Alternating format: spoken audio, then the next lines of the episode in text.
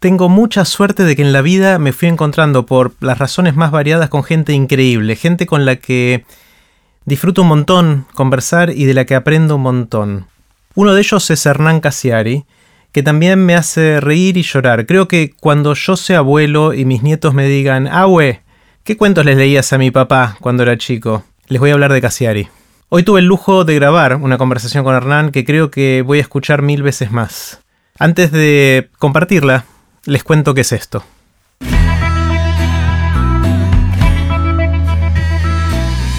Esto es Aprender de Grandes, el podcast donde comparto lo que aprendo mientras intento aprender durante toda la vida y lo que converso con gente que admiro.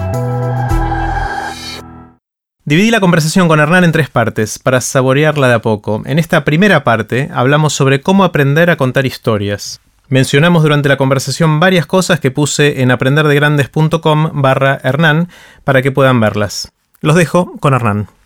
Hola Hernán. ¿Cómo va eso? Muy bien, muy bien. Em, como siempre me gusta empezar con una pregunta bien amplia, casi obscenamente amplia para ver a dónde nos, nos lleva. Y en el contexto de aprender de grandes, de lo que estamos haciendo acá, me interesa mucho si se puede aprender a escribir o contar historias. Ay, yo creo que hay una diferencia entre escribir y contar. Eh, aprender a escribir es más técnico. Tiene que ver con ciertas reglas muy claras, en donde la coma sirve para algo, eh, el punto sirve para algo, el adjetivo adelante del sustantivo o no el, adjetivo detrás del sustantivo. Cada cosa tiene un porqué que puede estar en un libro.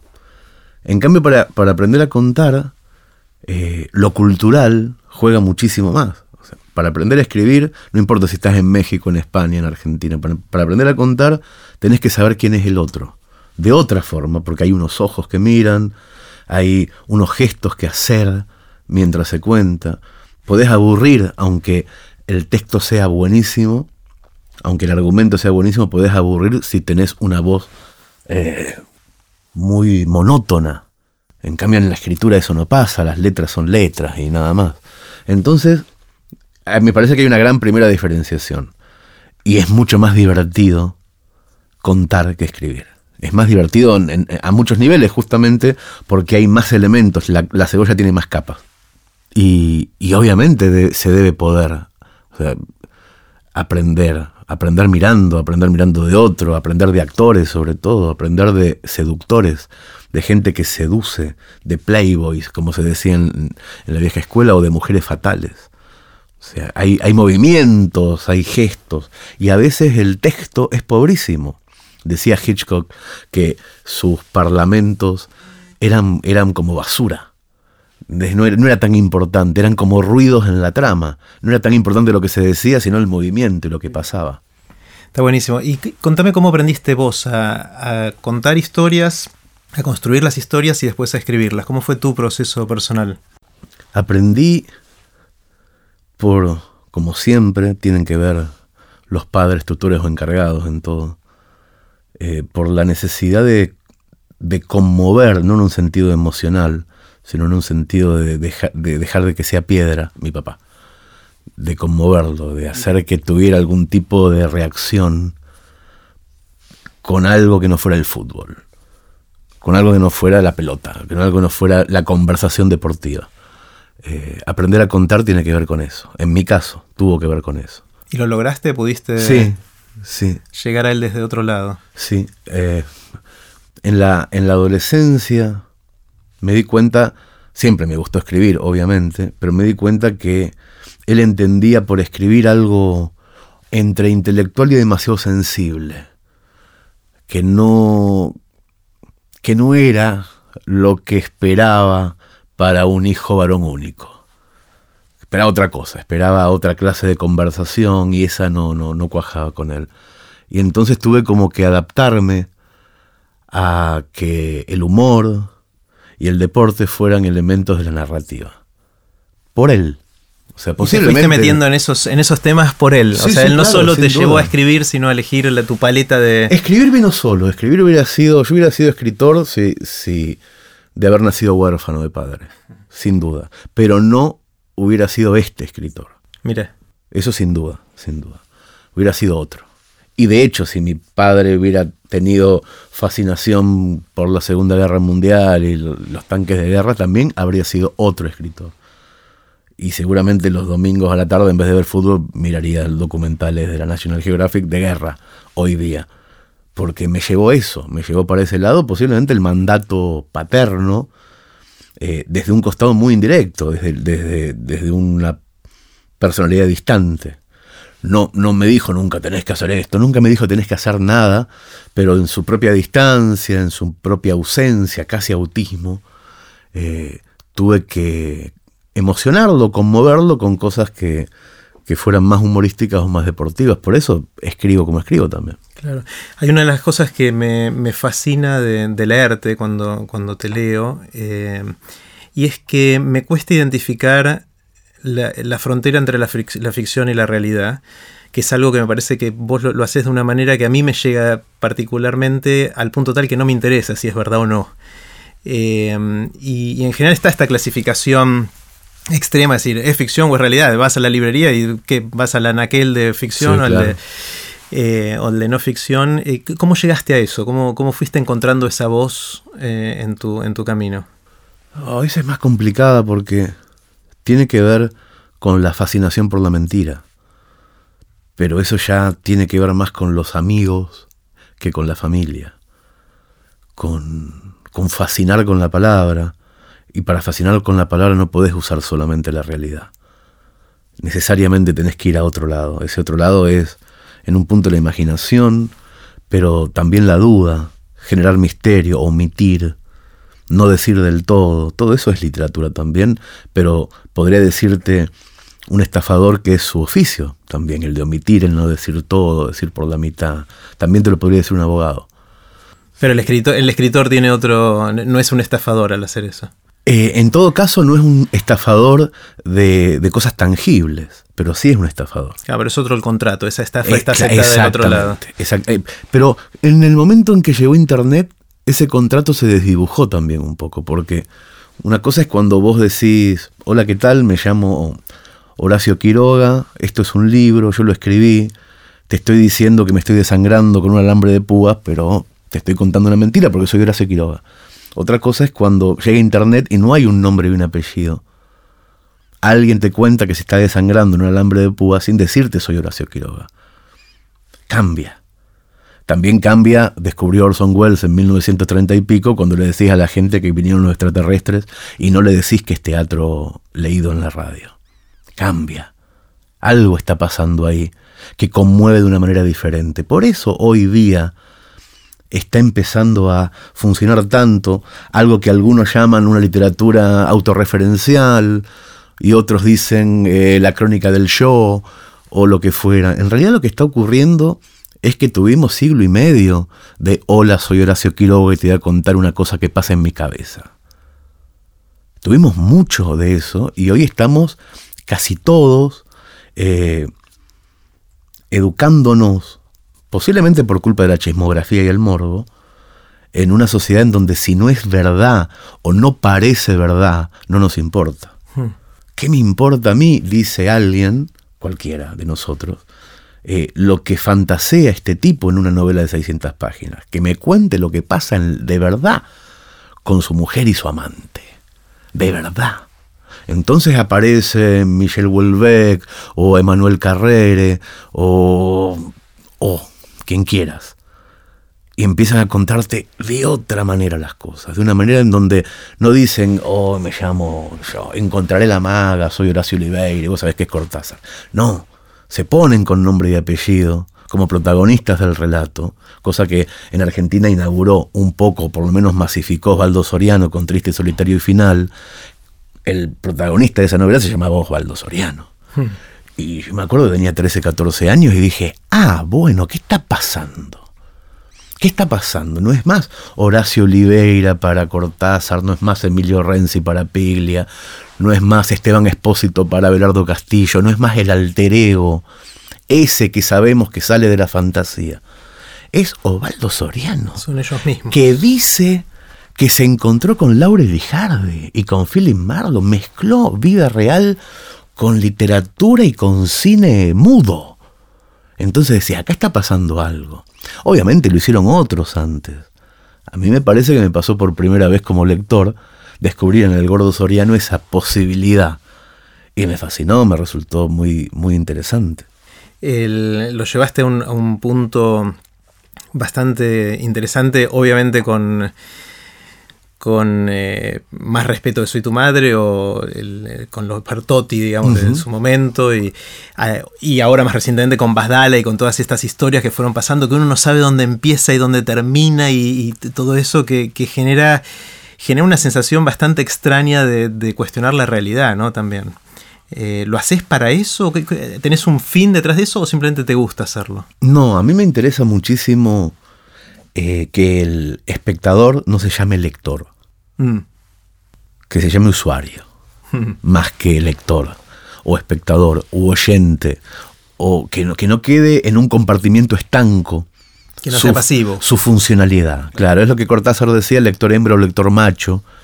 ¿no? O te quedás en el sillón los domingos de la tarde con tu cognac viendo cómo pasan las cosas, o, decía Cortázar, yo te doy el capítulo 1 acá, el capítulo 65 después y lo armás como podés.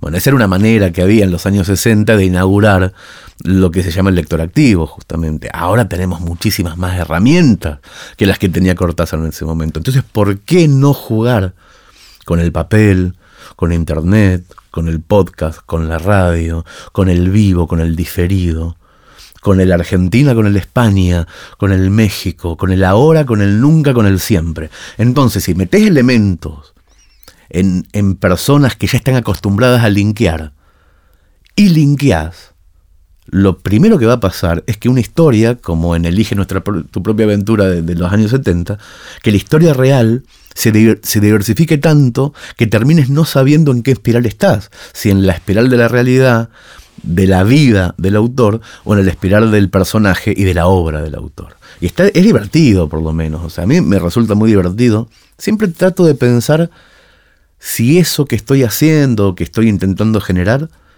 me divertiría como lector o como usuario. Y, y cuando me digo que sí, sigo. Ah. Cuando me digo sí.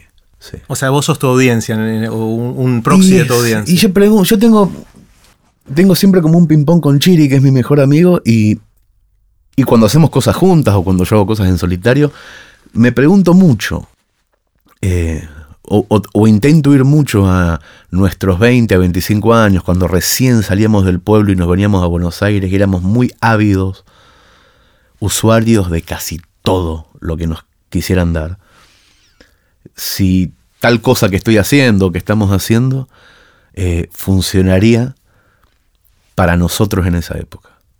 Si estaríamos nosotros a los 20 o 25 años desesperados por encontrar algo más de eso. Y cuando decidimos que sí, nos gusta mucho. Qué bueno, qué bueno. ¿Así fue como empezó Orsay también? sí, claro, sin duda. Sí. Orsay empezó incluso en un estadio anterior. Era, la, la pregunta inicial es, ¿Qué hablábamos a los 14, 15 sobre quiénes seríamos a los 40? Exactamente eso. Y no nos resultó muy difícil hacer memoria, de hecho porque en esa época, a los 14, 15, grabábamos mucho en cassette nuestras conversaciones, las transcribíamos, las desgrabábamos, hacíamos pequeños libros de charlas nuestras, porque nos gustaba aquello en revistas tipo la revista Marcha, en donde dos escritores hablaban y se desgrababan. Jugábamos a eso, jugábamos a la radio. Y, Chiri se ponía de un lado del grabador y decía, bueno, estamos con el escritor Hernán Casiari. Y después al, otro día yo lo hacía al revés, estamos con el escritor Cristian Basili. Y hablábamos, y nos hacíamos los grandes. Y era una forma de decir qué queríamos ser también. Y entonces lo, tenemos hasta registros de lo que queríamos. Y lo que queríamos era hacer eso queríamos jugar a eso y bueno, y, fue lo que hicimos. qué bueno. una de las cosas que, me llama mucho la atención es una pequeña transformación, o no tan pequeña que, veo desde mi punto de vista, que es muy parcial y chiquitito de, verte en, los últimos seis o siete años. Me acuerdo cuando en el 2011 viniste a, dar la charla en TX Río de la Plata eh, el gordo Cassiari, con su moral y con su fobia a pararse delante de un grupo de gente a, hablar. Eh, y me acuerdo, esto te lo recordé hace poquito también, este, estando atrás del escenario, antes de que vos entraras a dar tu charla y, estabas como nervioso, dudando si subir o no subir, y no, se te veía muy, muy cómodo en esa situación. No, nada cómodo.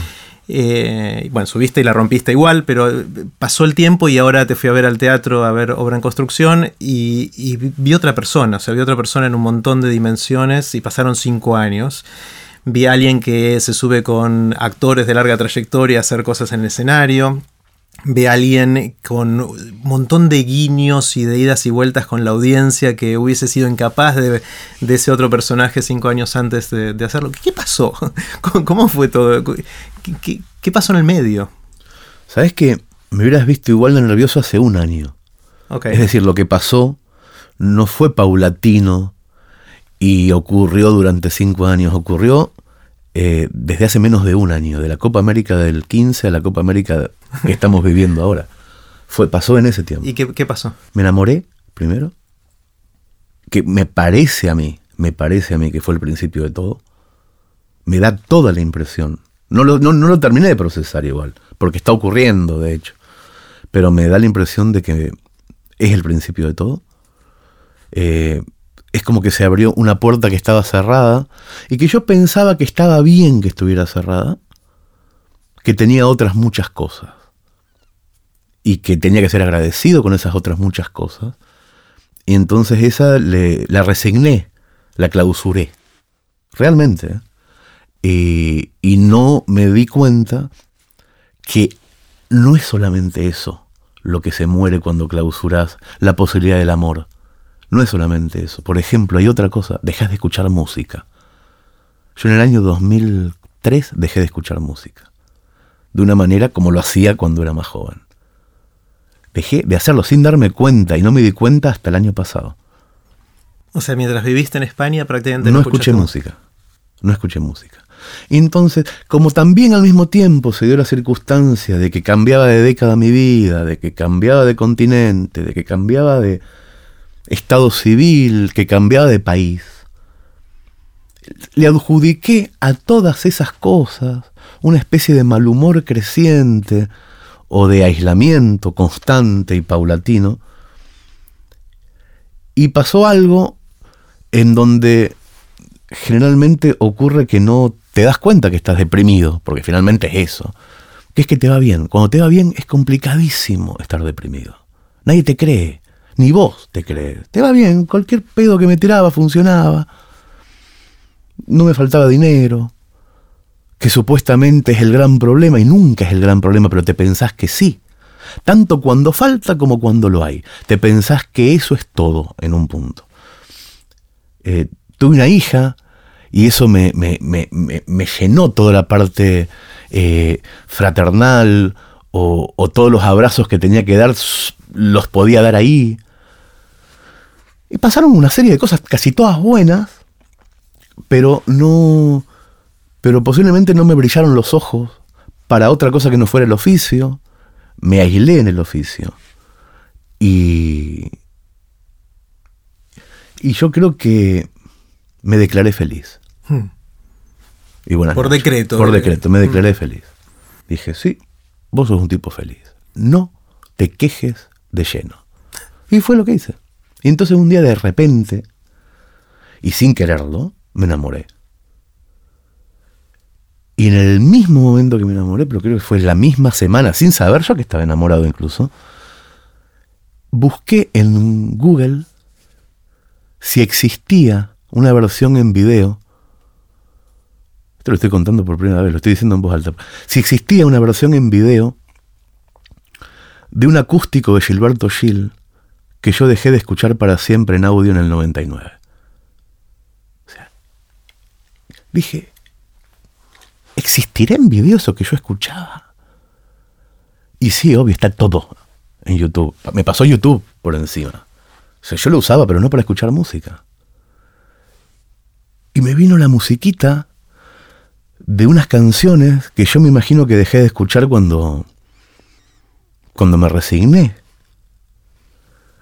Y volvió esa música y dije, qué, hombre imbécil. qué hombre imbécil. Y me, y me sentí muy estúpido. Me sentí un extremista, me sentí que había cerrado una puerta que no se cierra, que no hay que cerrar nunca, que no tiene sentido. Y después me infarté. Yo creo que al- a, los 12 días que descubrí todo eso, se me rompió el corazón. Qué par de semanitas. Sí, sí, ahí dijo, "Puf", se me rompió todo. Y, y por suerte no me morí, porque si no hubieran sido 12 días nada más. De pedo no me morí. Y a mí me parece que se arregló algo en el medio de todo eso. Se arregló algo. O sea, el, el que vos conociste en 2011 eh, estaba, era eso. Era eso que te contaba, era todo eso. Era una persona que no escuchaba música que hacía ciertas cosas con, con- con cierta solvencia y todo, pero que no que no, no, no le brillaban los ojos. Porque en realidad lo único que me pasa es que me brillan los ojos. No, no me, no me está pasando otra cosa más que eso. ¿Y, y cómo relacionas eso con que ahora te paras en el escenario y te estás más suelto? ¿Es lo mismo? O sea, es- Yo pienso, tengo, tengo como una... Ojalá que lo entiendas del lado literario, porque es místico. Ajá. A mí me da la, la sensación todo el tiempo de que con el infarto que tuve en Montevideo, que fue en diciembre del año pasado, pasé a una línea de tiempo y ahora estoy usando el yo que no se fue a España nunca. El yo que no se fue. Estoy usando ese, ese, esa línea de tiempo. Es una línea de tiempo donde yo no fumo, donde soy un poco más flaco, donde estoy enamorado de alguien. Vivo en Villurquiza, parecido al otro, que en el 99 viví en Villurquiza. Escribo menos, actúo con cierta naturalidad. Estoy en esa otra línea de tiempo. Eso fue lo que me hizo en Montevideo. El clic me hizo eso. Esa es la sensación que me da. Eh, estaba, además de, falto de música, estaba muy falto de Buenos Aires también. O sea, estoy contento de caminar mis baches y mis cosas. Estoy muy contento por eso también. Y de no organizar eh, proyectos por Skype. Estoy contento. Mm, porque esa era la modalidad en los Estaba de harto, estaba harto. Estaba harto de mirar para acá. Estaba harto de mirar partidos de fútbol en roja directa. y gritar el gol y que nadie más lo grite por la ventana. ¿Sabes qué me pasó? Yo creo que muy poquito después del infarto, ya estando acá, jugó River la final de la Intercontinental en Japón, o sea que se jugaba el partido a las siete y media de la mañana, un día miércoles se jugaba la semifinal, y yo me desperté en el barrio de Coglan a ver el partido, acostumbrado como siempre a ver los partidos. Y en un momento, a los tres minutos del primer tiempo, Barovero saca una pelota que está a punto de entrar y la tira al, corner, al córner y yo hago ¡uh! Y todos en el edificio hicieron ¡uh! Y yo me puse a llorar como un tarado. Porque estaba viendo lo mismo que veían todos. Estaba harto de no ver lo mismo que veían todos. Estaba harto de ver todo con un delay de cuatro horas. Estaba harto. Mm. Y bueno, y, y estaba, sin darme cuenta, estaba harto de muchas cosas que no. que no, no, que no, que no ponía en palabras o que. o que no me activaban a hacer algo. Yo me acuerdo de algunas reuniones por Skype que tuvimos eh, en la época en que, que hacíamos Oblogo y al comienzo de Orsay, eh, pensando la distribución de Orsay, Sí, sí, de sí. imprimir acá, imprimir allá, todo eso, y vos estabas desde allá, pero haciendo algo que el corazón estaba acá de alguna manera. Ese, puente era, era un puente difícil en, en ese momento. También me acuerdo de las reuniones en, eh, a la vuelta de la imprenta donde, donde se imprimía tanto Oblogo como Orsay, eh, comiendo el, el sándwich de milanesa. eh, y me acuerdo, bueno, y la semana pasada fuimos a almorzar y pediste una ensaladita así de, Sí, verde claro. sin sal.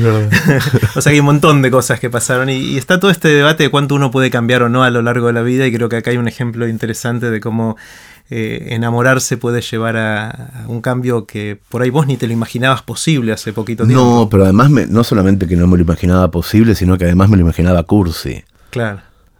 o sea, venía uno y me, me contaba esto y yo decía, bueno, está bien, está bien. Pero eso tiene que ver también con el escepticismo que te genera la depresión, la, la falta absoluta de empatía con el otro. Eh, descubro ahora, por contraste, qué tan aislado estaba también de las palabras de los demás, de lo que el otro me decía. No aislado por egocentrismo, por estar pensando en mí, por, por una falta de frecuencia absoluta con la realidad, con cualquier realidad. Desapasionarse, o sea, no sentir ni la tristeza que el otro te cuenta, ni la alegría que el otro te, expresa. Desapasionarse, sí entenderla. De hecho, por, por oficio, necesariamente soy una persona que observa. Sé observar y sé contar lo que observo y sé emocionar a otro por una observación que hago, pero a mí no me traspasaba la observación. tenías una lente muy racional de todo lo que estaba alrededor tuyo. sí, sí, y oscura también. Sí. Y oscura. Eh, sí, pero yo creo que es, es muy reduccionista adjudicárselo al amor. Pero hay una serie de cosas que, que a, las que llamamos el amor, que, que son muy increíbles, el compañerismo, reírse con otra persona todo el tiempo, entender el mundo sin entenderse solo. Le decimos el amor porque estamos acá y porque somos occidente, pero hay una, hay una cosa en la, en la comunión con, con otro ser humano o con otros seres humanos eh, que, que, hace que eh, el recorrido vital sea más esperanzador. Y eso hace que uno se levante con ganas. Me parece, Hernán, que es momento de tomar un poquito de agua, ¿querés? Dale. Pueden ver los links relevantes de este episodio y dejar sus comentarios en aprenderdegrandes.com barra Hernán. En la próxima parte de este episodio le pedí a Hernán Casiari que me enseñe a contar una historia. Y me voló la cabeza. No se lo pierdan. Si quieren que les avise por email cuando sale un nuevo episodio, pueden suscribirse en aprenderdegrandes.com. Los espero en el próximo episodio de Aprender de Grandes, cuando les cuente lo que aprendo en mis intentos por seguir aprendiendo durante toda la vida y en las conversaciones que tengo con gente que admiro. Chao.